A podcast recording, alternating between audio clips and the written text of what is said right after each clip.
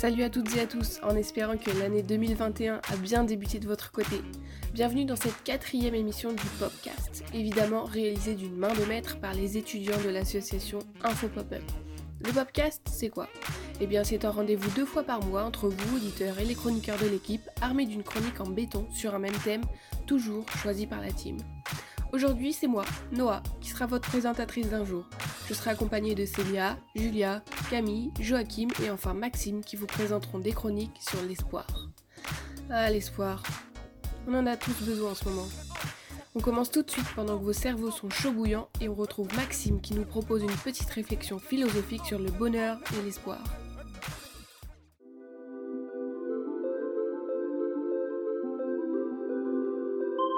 J'aime la philosophie. Pour moi, c'est comme faire des maths avec les mots.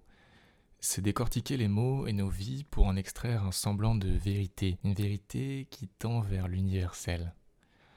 L'idéal de la philosophie est un bonheur à travers la vérité vraie, c'est-à-dire qui ne se ment pas. C'est trouver la liberté par la conscience. En ces temps bien rudes, on en est souvent remis à l'espoir, l'espoir de retrouver un jour notre liberté. Mais savez-vous réellement ce qu'est l'espoir? On dit souvent que l'espoir fait vivre, mais cela veut-il dire qu'il rend heureux? L'espoir est-il bon pour l'homme? D'un point de vue philosophique, la réponse est non. L'espoir est un piège pour l'homme.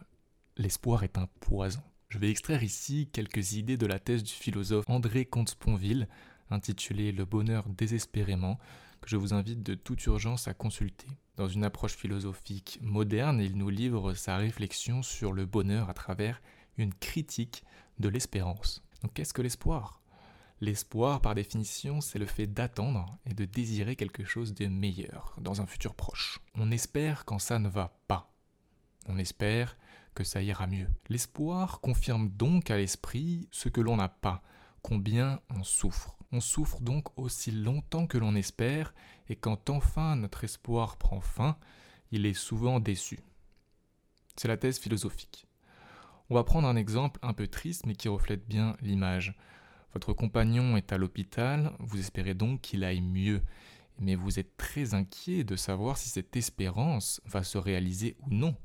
Vous souffrez donc de cette inquiétude. Finalement, il ne se remet pas de sa maladie et meurt. Votre espérance ne s'est donc pas réalisée, et c'est une double peine. Vous souffrez encore. À force d'espérance, à force de crainte, à force de déception, on tombe dans le désespoir du déprimé. On pourrait se dire que l'espoir procure de la force pour surmonter les moments difficiles. C'est une illusion, parce que l'espoir est lui-même une angoisse.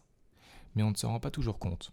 L'espoir ne suppose aucune action, l'espoir ne change pas les choses. Vous allez me dire, il y a des fois où l'on ne peut rien faire d'autre que choisir entre espoir ou désespoir. Un homme en prison par exemple.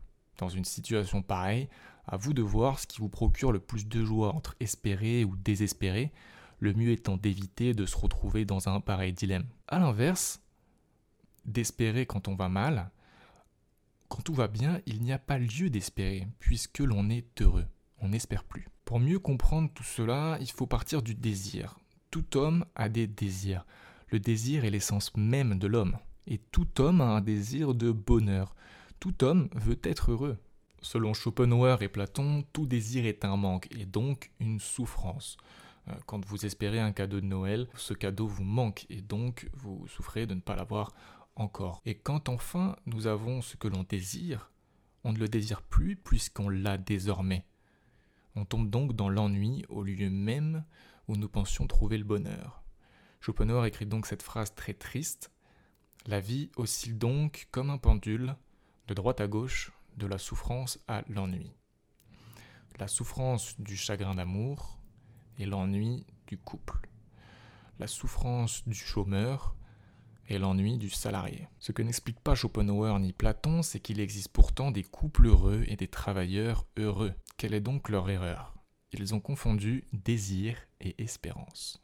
Ils omettent en effet une chose importante, c'est la notion de plaisir et la notion de joie. Car oui, il est possible, et fort heureusement, de désirer ce que l'on a, ce que l'on fait. On peut désirer la balade que l'on fait dans un parc, on peut désirer embrasser sa copine quand on l'embrasse, alors que l'on ne peut pas espérer ce que l'on a ou ce que l'on fait. Si j'embrasse ma copine, je n'espère pas l'embrasser, puisque je suis en train de le faire. Il faut donc bien distinguer désir et espoir.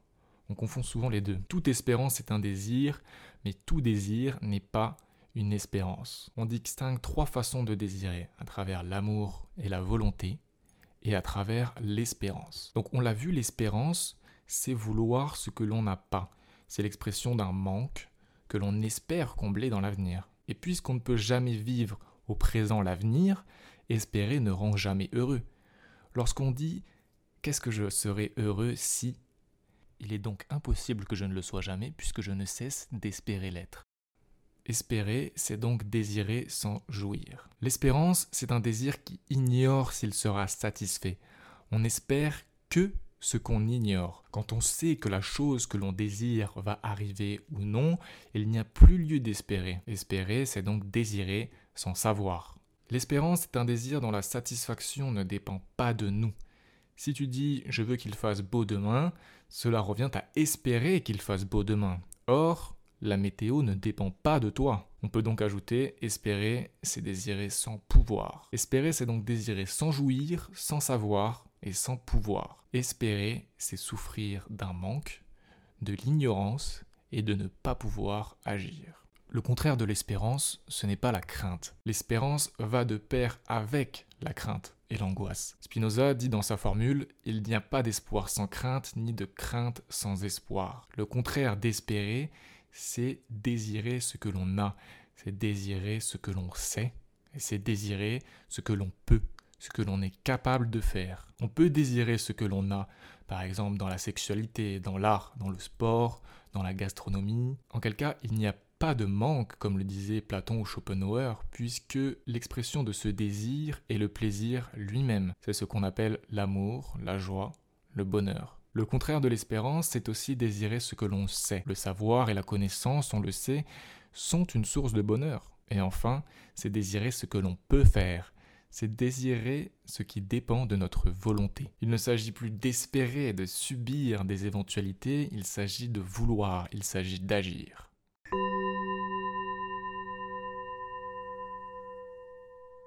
Et le désespoir dans tout ça. Le désespoir, c'est l'absence d'espoir. Et en philosophie, on distingue deux types de désespoir. Le désespoir du déprimé ou du suicidaire dont on parlait tout à l'heure, lorsque l'on sait que tous nos espoirs sont vains ou que l'on souffre trop de l'espoir lui-même, de son lot d'incertitude et d'angoisse. En philosophie, il y a aussi le désespoir que M. Comte-Sponville appelle désespoir gai. C'est le bonheur du sage. C'est être heureux sans espoir. Il est tellement heureux, ce sage, qu'il n'espère rien.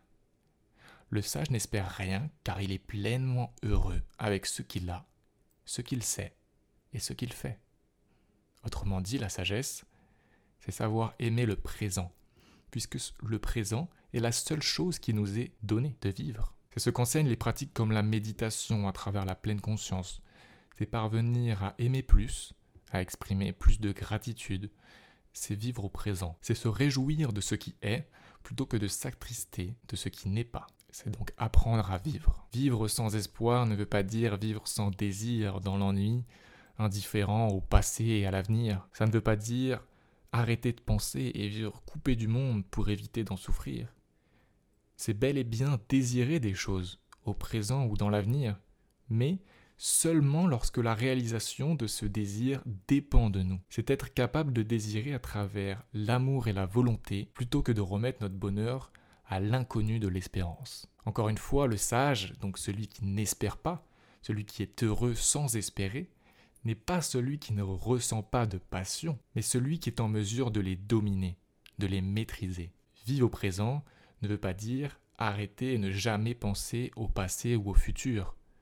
Cela veut dire apprécier le présent, même quand je pense au passé ou au futur. Il s'agit de connaître, faire et aimer, puisque tout est à connaître, faire et aimer. Rien n'est à espérer. À la fin de ce podcast, n'allez pas vous jusqu'à vous interdire d'espérer. N'allez pas non plus faire de la sagesse ni du bonheur un nouvel objet d'espérance. Le bonheur n'est pas un absolu, c'est un processus, un mouvement, un équilibre mais instable, une victoire mais toujours fragile, toujours à défendre, toujours à continuer ou à recommencer. Il s'agit de connaître un peu plus et de croire un peu moins. Il s'agit d'espérer un peu moins et d'agir un peu plus. Il s'agit enfin d'espérer un peu moins et d'aimer un peu plus. Je vous ai donné peu d'exemples dans, ce, dans cette chronique car j'ai une contrainte de temps que j'ai déjà dépassée, mais je vous invite à vous pencher sur les travaux de cet homme André de Comte-Sponville, que vous vous intéressiez ou non à la philosophie, car ça peut parler à tout le monde et vous pouvez retrouver tous ses travaux et toutes ses conférences sur YouTube.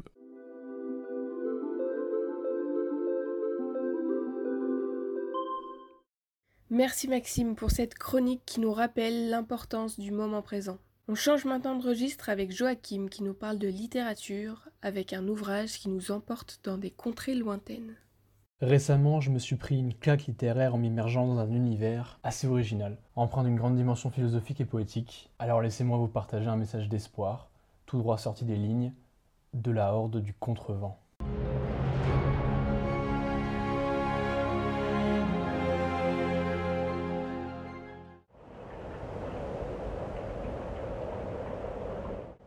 Le cosmos est mon campement, murmure l'embrouillamini entremêlé d'air et de vitesse. C'est quoi ce qu'on entend? Le vent. C'est le vent qui nous parle. Qu'est-ce qu'il dit? Je ne sais pas. Je ne parle pas le vent. Le vent. Ce sujet vaste, il constitue l'élément d'interrogation majeur du roman. C'est lui qui ralentit la progression des protagonistes tout au long du récit, mais en même temps nous fait tourner les pages de plus en plus vite à mesure que leur aventure continue. La Horde du Contrevent, c'est un roman qui se balade entre science-fiction et fantasy et qui a été écrit par Alain Damasio, publié aux éditions La Volte en 2004. Les mots de l'auteur, ils nous plongent dans une terre lacérée par les rafales d'un vent violent et ininterrompu. Face à cet élément céleste se dresse la 34e Horde du Contrevent. Un groupe de 23 individus au rôle bien spécifique. On retrouve un traceur, un scribe, un aéromètre ou encore un combattant protecteur. Leur mission, à laquelle ils se préparent depuis l'enfance, est simple partir de l'extrême aval pour atteindre l'extrême amont, là où est censée se trouver la source même du vent. Mais pourtant, en 8 siècles, personne n'a réussi à y parvenir. Les hordes se sont succédées les unes après les autres pour finir par périr ou simplement disparaître. La 34e laisse néanmoins dans son sillage les germes d'un espoir tenace. C'est la plus performante, toute génération confondue, avec des années d'avance sur leurs prédécesseurs. Les hordiers, ils contrent fièrement le vent qui les nargue encore et toujours. Leur volonté n'est pourtant pas de le combattre, mais bien de faire corps avec lui. Ils l'apprivoisent sans jamais vraiment parvenir à le comprendre. Car dans leur monde, le vent est tout et tout est vent. C'est lui qui aurait donné naissance au monde, qui constituerait chaque être, et les habiterait sous une forme appelée le vif. Cette notion du roman, elle trouve ses origines directement dans les convictions de son auteur, Alain Damasio, qui explique d'ailleurs souvent en interview sa méfiance à l'égard de la technologie. Selon lui, à nous y complaire en abusant d'elle, nous y perdrions notre puissance. Il va illustrer ses propos par un exemple très simple. Hop, je me mets à courir comme ça. Alors, blah, je scratch comme ça mon smartphone sur mon avant-bras. Et puis j'ai une bardée de capteurs qui m'égrènent euh, ma foulée, ma vitesse, mon pouls, ma tension, les calories que je brûle, etc. Est-ce que en faisant ça, je ne suis pas en train de perdre un rapport intime et direct à mes muscles, à mon souffle, à mon corps, qui fait sa vraie puissance? Ce qu'il exprime ici, l'interprétation qu'on peut tirer du périple de ses personnages dans son livre, ça rejoint certains concepts élaborés par Nietzsche et Spinoza. Spinoza qui considère que Dieu et la nature sont la même chose. Malgré les déboires et la vie périlleuse que mènent les membres de la Horde, ils ne ressentent pas le besoin de se raccrocher à une quelconque divinité. Ils tirent tous leur croyance du vent. Toute puissance à la force destructrice et créatrice démesurée. Souvenez-vous, le vent est tout et tout est vent. La nature incarnée par le vent est dans ses pages l'unique divinité du monde, celle en laquelle les hordiers placent tous leurs espoirs. Percer son secret est la seule source de motivation pour ces explorateurs en quête de réponse. L'extrême amont fait office de paradis, endroit fantasmé où chacun s'imagine pouvoir réaliser ses désirs les plus fous. La 34e Horde grappille donc chaque mètre face au bourrasque au fil des ans pour comprendre les origines de la déesse du vent et espérer ne serait-ce qu'effleurer son jardin secret. Et comme toutes les religions, il y a des règles à respecter s'ils veulent grapper au septième ciel. Leur péché Les machines. Aucune d'entre elles n'est autorisée à être utilisée pour faciliter leur marche. Seuls leurs corps doivent leur permettre de se cramponner puis d'avancer sur un sentier qui semble interminable, ce qu'ils appellent la trace. 1, 2, 3, 4, 1, 2, 3, 4, 1, 2, 3. Alors, est-ce que j'ai foncé ou est-ce que j'ai traîné? L'espoir irrigue leur être et leur permet d'affronter le vent sous toutes ses formes, qui sont au nombre de neuf. Six d'entre elles sont déjà consignées dans le carnet de comptes du scribe de la Horde. La découverte des trois autres est considérée comme leur second objectif derrière l'arrivée en extrême amont. Ils espèrent les rencontrer sur leur chemin pour déceler leur nature et ainsi compléter la connaissance de cet ami ennemi divin. Les messages qu'ils leur envoient sonnent comme des fragments d'espérance pour les Hordiers, désireux d'en apprendre toujours plus à son sujet. Ils carburent à l'espoir qui alimente leur vif, comparable à ce que Damasio appelait justement la puissance. Selon lui, elle serait la capacité de déployer l'action par soi-même et directement, concept tout droit inspiré des travaux de Nietzsche. D'après lui, Dieu est mort, car les valeurs ne doivent plus reposer sur la foi. Chaque être a une énergie en lui, une chose qui le pousse à continuer envers et contre tout, la volonté de puissance, qui dans la logique du philosophe remplace les valeurs religieuses. Chaque être aurait ainsi pour volonté d'améliorer sa puissance indéfiniment. Et l'autre terme de Nietzsche pour désigner un être possédant une haute volonté de puissance est celui du surhomme, idéal vers lequel chacun doit tendre. En voulant être un surhomme, l'homme se surpasse et c'est ce qui fait de lui un homme. Toute leur quête repose donc dans le vif des hordiers, fait de vent, et leur connaissance sur ce potentiel de puissance présent en chacun. En même temps qu'ils le combattent, les hordiers se servent du vent pour avancer en décrivant les 23 membres de la Horde comme des personnages déterminés, profondément humains, et dépassant chaque jour leurs limites sans aucun appui technologique, afin de tenter de se rapprocher d'une destination qui paraît inatteignable en une vie. Damasio, il souhaite montrer que l'homme, pour exprimer son plein potentiel, il n'a besoin que de son corps et de son esprit, car c'est ce rapport entre physique et spiritualité qui rend l'homme unique selon lui. Un sentiment comme l'espoir qui provient de notre esprit peut donner au corps des capacités ahurissantes. Inversement, une grande force physique par exemple peut alimenter la confiance en soi, son espoir intérieur et ainsi aiguiser l'esprit. Face à toutes les incertitudes que pose le vent, le camp politique auquel appartient la Horde, qui compte parmi les trois factions d'Aberlas, cité de formation des Hordis située à l'extrême aval, soutient que l'extrême amont ne sera accessible que grâce à l'action humaine de chaque membre de la Horde et aux liens qui les unissent. Une façon pour Damasio de montrer que tout le confort apporté par les améliorations technologiques quotidiennes n'est qu'un moyen de pallier à l'inattendu dans notre société de contrôle, qui menace toujours d'étouffer le vivant, notre puissance, notre humanité. Le vent et les épreuves qu'il impose au personnage peut finalement s'apparenter à une allégorie de la vie. Elle est insaisissable, imprévisible, parfois cruelle. En chercher le sens renforce notre sagesse, et la traverser en encaissant les coups durs nous rend meilleurs et chaque jour un peu plus forts. Et cette vie de labeur et de sacrifice est celle de tout un groupe. Vu qu'on est une équipe, l'un de nous se bat, on se bat tous. La Horde, c'est un tout qui se compose d'un fer et d'un pack, ensemble dans les meilleurs comme dans les pires moments. Cette cohésion qui encore une fois nous illustre une spécificité bien humaine, la sociabilité qui ici se veut plus forte que tout. Au final, Alain Damasio tente de dire, à travers le projet fou d'une horde de simples humains, de garder espoir, garder espoir en chacun de nous, garder espoir en l'homme, garder espoir en l'humanité tout entière. La maison est derrière, le monde est devant. Merci Joachim. C'était une chronique vraiment très inspirante sur un livre qui nous prouve qu'il est essentiel de maintenir des liens humains pour avancer, dans une période où l'on en aurait vraiment bien besoin. Je vous propose désormais de faire une petite pause musicale avec la reine du Québec. J'ai nommé Céline Dion.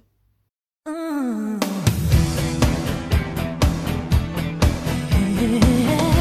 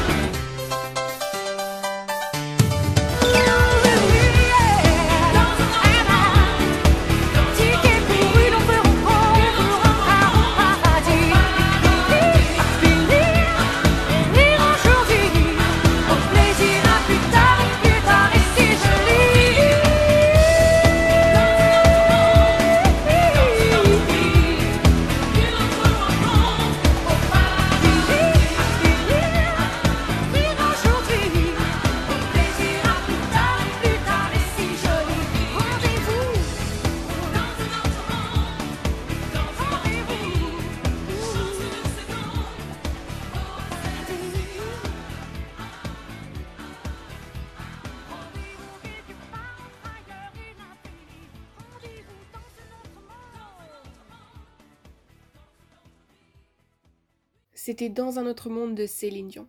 Ah là là. Si l'on pouvait vivre dans cet autre monde, où tout le monde pourrait manger à sa faim, rire aux éclats, et vivre en parfaite harmonie. Une utopie aujourd'hui. Mais qui sait, demain peut-être.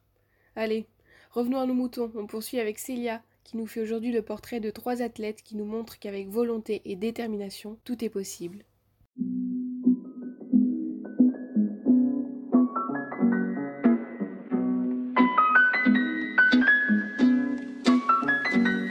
Bonjour à toutes et à tous. Pour ce nouveau podcast, je vais aujourd'hui vous faire le portrait de trois handicapés qui, par leur combat quotidien, montrent qu'avec un peu d'espoir, il est possible d'atteindre la Lune.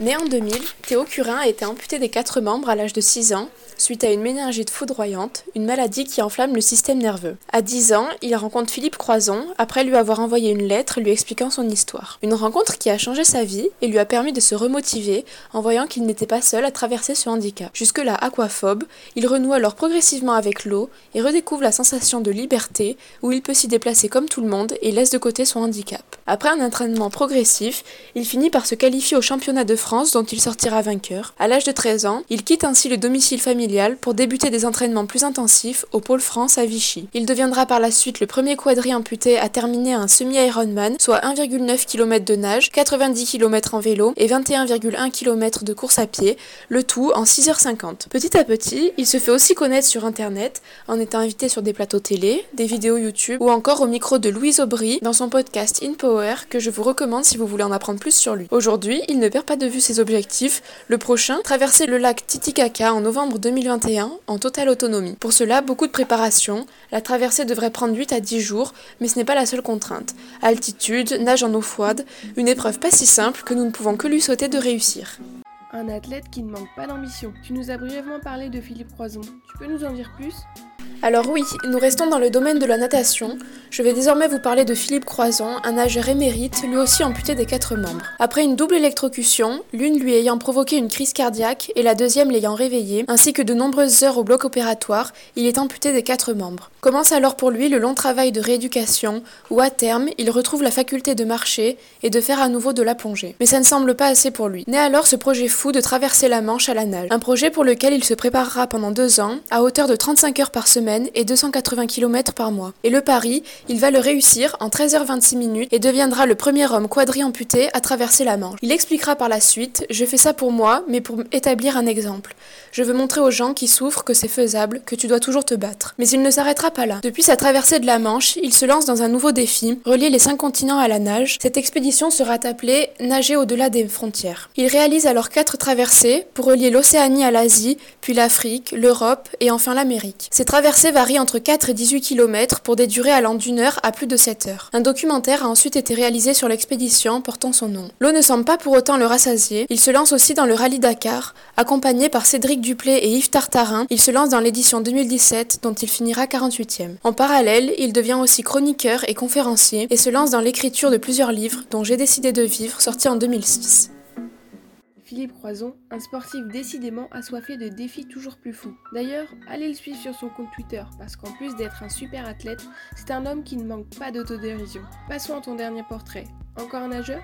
Pour ce dernier portrait, on quitte le monde aquatique pour rejoindre un cavalier, Salim Ejnaini. Souffrant d'un rétinoblastome bilatéral, une tumeur de la rétine, on lui retire un œil à même pas un an afin d'empêcher la propagation des tumeurs. Malheureusement, son deuxième œil est aussi touché. À un rythme important de visites médicales, sous anesthésie générale très régulièrement, pendant plusieurs mois, l'espoir qu'il ne perde pas la vue reste plus fort que le reste. Il sortira finalement de l'hôpital, débarrassé des tumeurs en question, encore âgé de seulement quelques mois. Il fréquente par la suite une école pour malvoyants, et bien avant l'équitation, il trouve sa liberté dans le piano, l'écriture ou encore la lecture. Mais par hasard, il découvre un jour la compagnie du cheval, ne le laissant pas indifférent. Il dit lui-même Je me sentais déjà plus accepté en dix minutes en leur compagnie qu'en quelques mois au sein de ma classe de collège. Un peu plus tard, cette envie d'une activité normalement réservée à des personnes voyantes se prononce chez lui et commence alors sa passion pour l'équitation. Pourtant, alors qu'il a 13 ans, il apprend que sa vue pourrait disparaître plus rapidement que prévu. Mais cette fois, pas de doute. Il préfère vivre son rêve de devenir cavalier un jour. D'abord accompagné d'un cheval guide, Il commence alors les premières compétitions d'obstacles et les circuits handisport. Par la suite, il adopte une autre technique, celle des collars, où il est guidé par une personne par oreillette, ainsi qu'une autre servant de balise fixe près des obstacles. En décembre 2016, il réussit alors son plus grand pari, réaliser un parcours d'obstacles sans cheval guide et le tout sans faute. Ainsi, ces personnes inspirantes au quotidien, qui ne se laissent pas abattre par les obstacles de la vie, nous montrent que même un handicap peut en fait devenir une force à condition de garder espoir.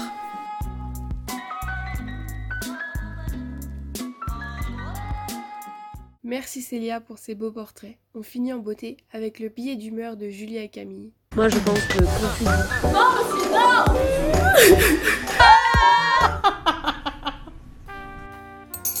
Bon Camille, t'as une idée pour le thème de ce mois-ci? Bah non, je t'avoue, je bloque grave et toi? Je sais pas, l'espoir, euh, pff, c'est vaste, c'est compliqué. euh.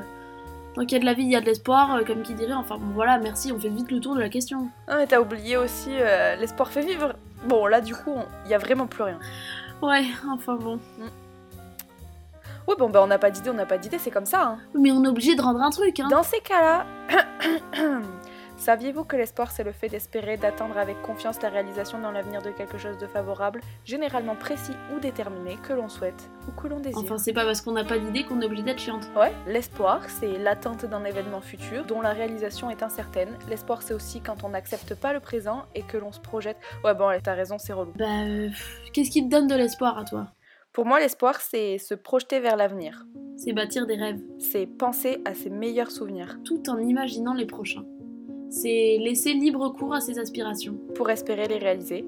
C'est cette part de doute, cette part d'incertain qui donne tout son piment à la vie. C'est cet optimisme sans faille qui nous permet d'aspirer à ce dont on rêve. L'espoir, c'est ce qui nous encourage toujours à faire mieux pour avoir mieux. L'espoir, c'est cette force qui nous pousse vers l'avant. Cette force qui rend tout possible.